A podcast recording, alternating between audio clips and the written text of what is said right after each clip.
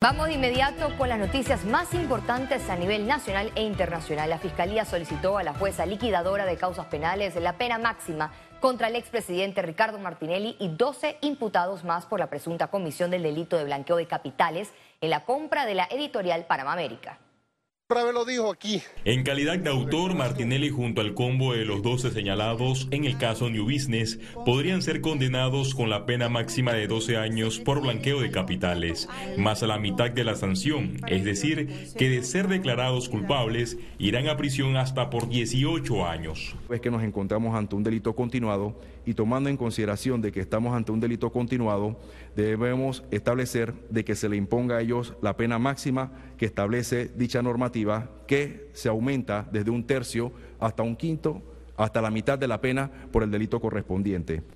También se solicitó dos sentencias absolutorias. A favor del señor Salomón Jack Betech Betech y también para Jack Betesh Hassan. El Ministerio Público exigió que cuando la condena esté en firme se ordenen 22 comisos por más de 1.5 millones de dólares entre cheques, cuentas bancarias y plazo fijo. El comiso de la cuenta de Transcaribe Trading, identificada con el número 45-101-23-368-5, que mantiene retenidos los cheques identificados como el cheque de gerencia número 157709 por el monto de 255 mil dólares el cheque de gerencia número 157733 por el monto de 200 mil dólares. En los alegatos, la abogada Gladys Quintero, defensa de Gonzalo Gómez, y Rosendo Miranda, representante legal de Valentín Martínez, pidieron la nulidad por la ausencia de dolo y delito precedente. Por su parte, el abogado Luis Eduardo Camacho González aseguró que Ricardo Martinelli aportó 11.4 millones de dólares como préstamo y exigió que su cliente reciba una sentencia absolutoria. Aquí se dio una actuación lícita, un acto de comercio. Este viernes continuarán los alegatos de los abogados de los imputados. Félix Antonio Chávez, Econius.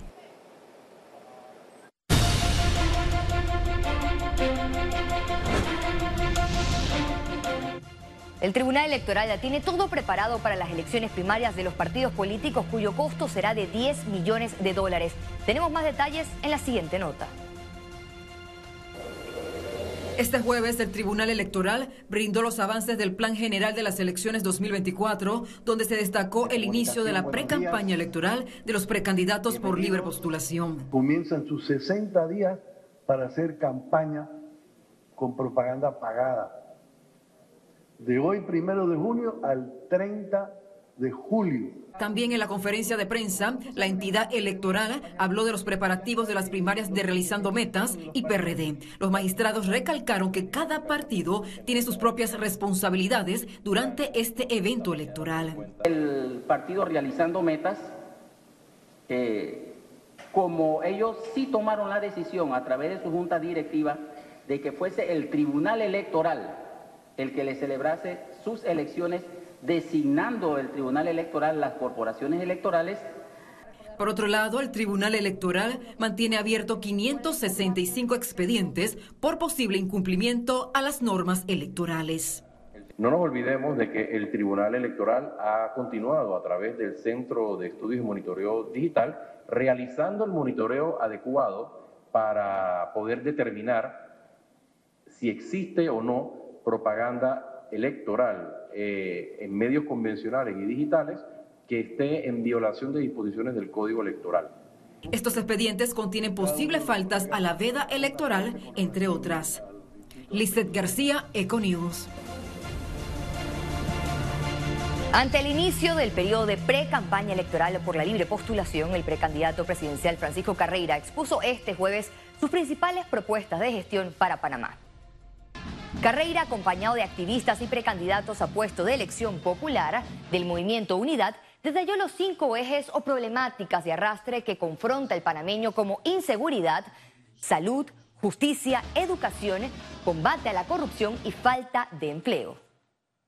Estamos hablando de 280 mil empleos entre lo que genera el mar, lo que genera la energía solar, lo que genera la minería, lo que genera la explotación de los bosques en las plantas medicinales y comestibles, más los empleos en call centers y finalmente los empleos en el tema de refinería.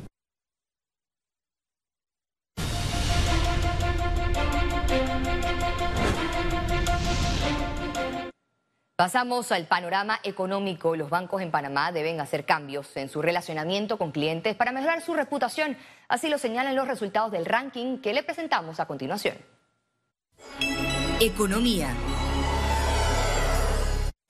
Los panameños buscan una banca más humanizada y con una relación más cercana. Así lo reflejó el ranking reputacional del sector bancario de Panamá, publicado por Punto Cardinal Comunicaciones. En la presentación también manifestaron las fortalezas de este sector en el país. La banca está entendiendo ese gran reto de, verse como compañías que, que, están en, las diferentes etapas de, la vida de las personas, nos ayudan a cumplir los sueños, nos ayudan a, tener un mejor eh, manejo del dinero y ahí es donde están generando ese gran cambio.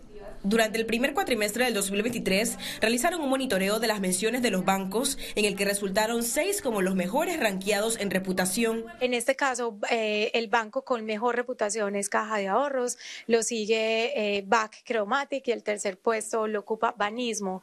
Y hay una gran característica entre estos primeros bancos y es que están generando conversación que le está aportando a la vida de las personas. El cuarto, quinto y sexto lugar lo ocuparon Banco Nacional, Global Bank y Banco General respectivamente. El reporte mostró lo que demandan los clientes. Eh, reclaman la funcionalidad de las plataformas que nos están ofreciendo, que realmente sí estén disponibles en los momentos más coyunturales para que nos presten el servicio que supuestamente estamos esperando que nos presten. Este ranking recomendó a la banca panameña planificar estrategias de marketing, atender rápidamente necesidades de usuarios y aprovechar tendencias de interacción con los clientes. Ciara Morris, Econews. Panamá será la sede de la primera cumbre latinoamericana de la Marina Mercante en julio. En la siguiente nota, expertos hablan de la ruta del país hacia nuevas tendencias de la cadena de suministros. La industria marítima de Panamá tiene como principal desafío su integración. A criterio de la Asociación Panameña de Oficiales de Marina, no pueden continuar operaciones bajo un sistema aislado. Entre todos, empresa privada, Estado, vea y eh, se concientice de que afuera en la región hay otras personas que también tienen personas eh, capacitadas y que casualmente ya de hecho nos, poco a poco han estado eh, tomando parte de lo que ya nosotros teníamos. Explicaron que más allá de Panamá ser el primer hub marítimo mundial, el objetivo debe ser mantener la posición y capacitar personal calificado. La parte más importante es el idioma inglés. Nosotros no podemos salir a un mercado internacional con personas que no dominen el inglés. En la parte marítima, el chino habla con el ruso en inglés. Para enfrentar estos escenarios y volatilidades globales como inflación y alzas en petróleo, convocaron al sector a la primera cumbre latinoamericana de la Marina Mercante a realizarse del 19 al 21 de julio en Panamá para poner en perspectiva las tendencias de la industria. La necesidad de la industria marítima de adaptarse a los cambios cada vez más volátiles, la erupción de la tecnología en el sector marítimo, cómo las empresas tienen que incorporar elementos como el Internet de las Cosas, la realidad virtual, eh, eh, em, los elementos autónomos de, manejo de vehículos cómo la educación integra la tecnología y la adaptabilidad de los planes de estudio en una industria cada vez más cambiante. La cumbre busca un intercambio de experiencias y conocimientos entre expertos en manejo de carga nacionales e internacionales y estudiantes y profesionales de Panamá. Ciara Morris, Econews. Desde este viernes 2 de junio, los precios de las gasolinas y diésel registrarán incrementos respectivamente. A continuación, el detalle. La gasolina de 95 octanos tendrá un valor de un balboa con 5 centavos el litro, aumenta 4 centavos. La gasolina de 91 octanos se situará en 98 centavos el litro, sube 3 centavos, mientras que el diésel quedará en 85 centavos el litro, incrementa un centavo. El administrador del Canal de Panamá informó que limitar los tránsitos por la vía interoceánica es una de las medidas extremas que pueden aplicar por los bajos niveles de agua debido a la sequía. Nosotros en la actualidad transitamos entre 35 y 36 buques por día. Habría que bajar a 32, habría que bajar a 28.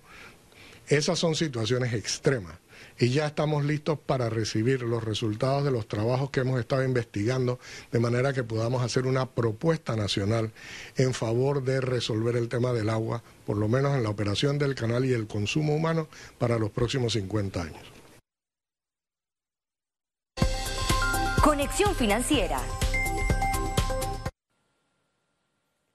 Bienvenidos a Conexión Financiera, les habla Carlos Araúz.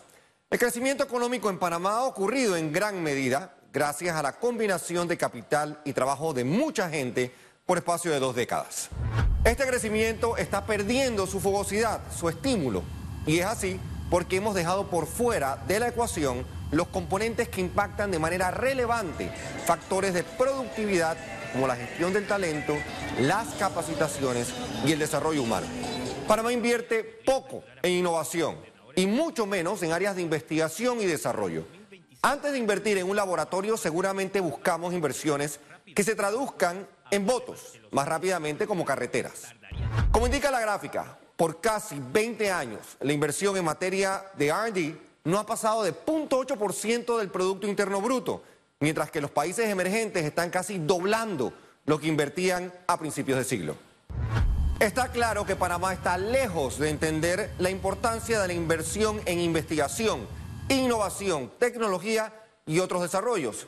Gustavo Crespi del Banco Interamericano de Desarrollo recientemente en la conferencia anual de ejecutivos de empresas, en CADE, nos recordó lo terrible que puede ser para un país no invertir en innovación está claro que vivimos en un mundo donde los intangibles ya dominan o van a dominar todo tipo de inversiones que usualmente se traducen en progreso o en beneficio financiero.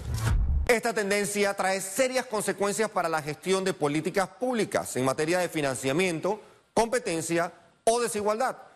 El desafío de crecimiento pasa por la innovación, tanto en lo macro como en lo micro, en lo estatal como en lo privado. Solo así podremos aspirar a más sostenibilidad en el crecimiento que todos anhelamos. Esto fue Conexión Financiera y nos vemos la próxima semana. Miles de conductores en diferentes partes del país resultaron afectados debido a un cierre realizado por conductores de camiones volquetes que se oponen a una licitación de la autoridad de aseo. Ante estos cierres de calles, la entidad de aseo informó que la licitación en línea se realizó para contratar nuevos equipos que son requeridos para la implementación del nuevo modelo de gestión para brindar un servicio óptimo de recolección.